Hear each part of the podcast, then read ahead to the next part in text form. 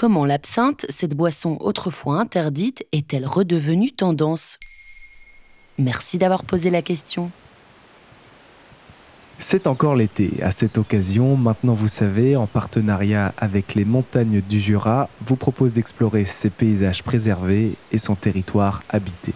C'est parti pour un voyage dans les montagnes du Jura qui s'étendent de Montbéliard dans le Doubs à Bourg-en-Bresse dans l'Ain, en passant par le Jura et qui regorge de traditions et de savoir-faire artisanaux uniques. Corpse Reviver, Bob Marley, Green Beast, vous avez peut-être découvert ces cocktails sur la carte d'un bar ou même goûté ces boissons à base d'absinthe. Depuis quelques années, les cocktails qui mettent en avant la fée verte se multiplient au comptoir. Son goût très aromatique en plantes et sa robe émeraude séduisent de plus en plus de spécialistes en mixologie, un retour en grâce après près d'un siècle d'interdiction. Mais pourquoi a-t-on interdit l'absinthe? Pour le comprendre, il faut se rendre dans les hauteurs de Pontarlier, une petite ville située à 800 mètres d'altitude dans les montagnes du Jura. C'est ici qu'ouvre en 1805 la première usine de fabrication d'absinthe française. Les distilleries deviennent alors progressivement le poumon économique de la ville et c'est ainsi que Pontarlier sera connu mondialement pour cette boisson produite à partir de la plante Artemisia absinthium récoltée à l'origine en Suisse voisine. Les plus grands artistes de la belle époque, de Verlaine à Rimbaud en passant par Gauguin, trouvent l'inspiration grâce à cette muse aux yeux verts, si bien qu'à la fin du 19e siècle, la boisson est tellement populaire en France qu'elle devient l'alcool le plus vendu devant le vin. François Aymonier, paysan distillateur d'absinthe depuis une dizaine d'années, nous raconte l'histoire de son interdiction.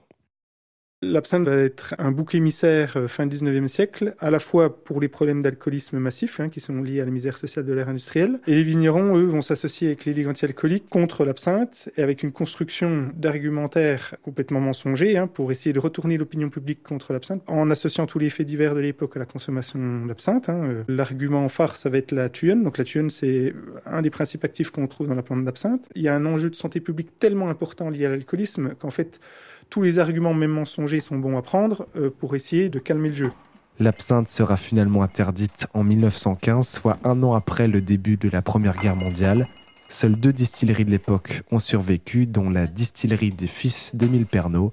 Montana en assure les visites aujourd'hui. À l'époque, à Pontarlier, il y avait plus d'une vingtaine de distilleries. Donc, quand ils ont interdit l'absinthe en 1915 en France, ça a été terrible. Il y a eu beaucoup de pertes, de faillites. Pour pouvoir survivre, on s'est mis à faire vraiment beaucoup d'autres produits. Il y a beaucoup de distillateurs qui sont partis pour euh, faire euh, d'autres anisés.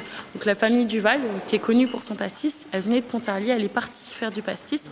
Il y a la famille Pernod, avec un D, à ne pas confondre avec nous, hein, bien sûr, qui est parti en Espagne faire de l'absinthe, puis dans le sud de la France faire du pastis. Donc on a développé tout ce qui est anisé à cette période-là. Ce n'est qu'en 1988 que la France autorise à nouveau la distillation et la commercialisation de l'absinthe sous le nom de spiritueux à base de plantes d'absinthe et en régulant le taux de tuyonne. En 2011, la justice permet finalement aux producteurs d'adopter à nouveau le nom d'absinthe pour sa commercialisation. Et aujourd'hui, la boisson retrouve-t-elle un public? Depuis la réautorisation complète en 2011, plusieurs distilleries ont ouvert à Pontarlier et environ.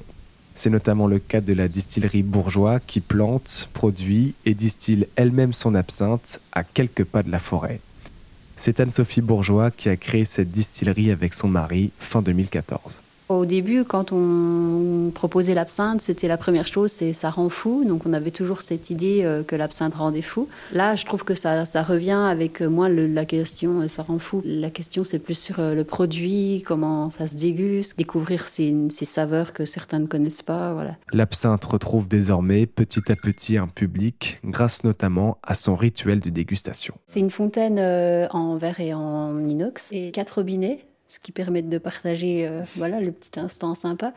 C'est un rituel assez euh, convivial, on va dire. Mettez un petit peu d'absinthe dans le verre, une petite cuillère, euh, comme vous voyez là, une cuillère à absinthe avec des trous. Vous pouvez mettre un tout petit bout de sucre dessus, 2 centilitres d'absinthe dans le verre et vous faites couler tout doucement l'eau sur le sucre et ça vient troubler l'absinthe avec l'eau sucrée.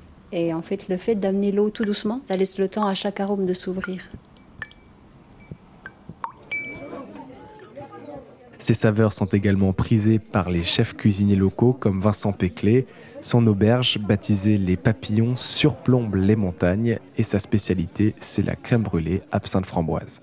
L'assemblage euh, framboise-absinthe, enfin, surtout le côté anisé de l'absinthe, c'est magique. Ça révèle vraiment les framboises. Des belles framboises sauvages, l'absinthe pousse juste à côté, c'est magnifique. Là, moi, je l'utilise en, sucré, mais ça marche très très bien avec des poissons. La truite euh, à l'absinthe, c'est magique aussi. C'est surprenant de, par le côté, euh, le côté herbacé, l'amertume, le côté aussi anisé.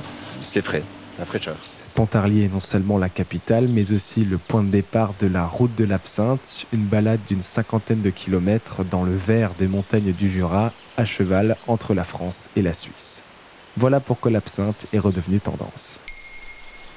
Maintenant, vous savez, un épisode écrit et réalisé par Jules Hauss. Ce podcast est disponible sur toutes les plateformes audio et pour l'écouter sans publicité, rendez-vous sur la chaîne Bababam Plus d'Apple Podcast.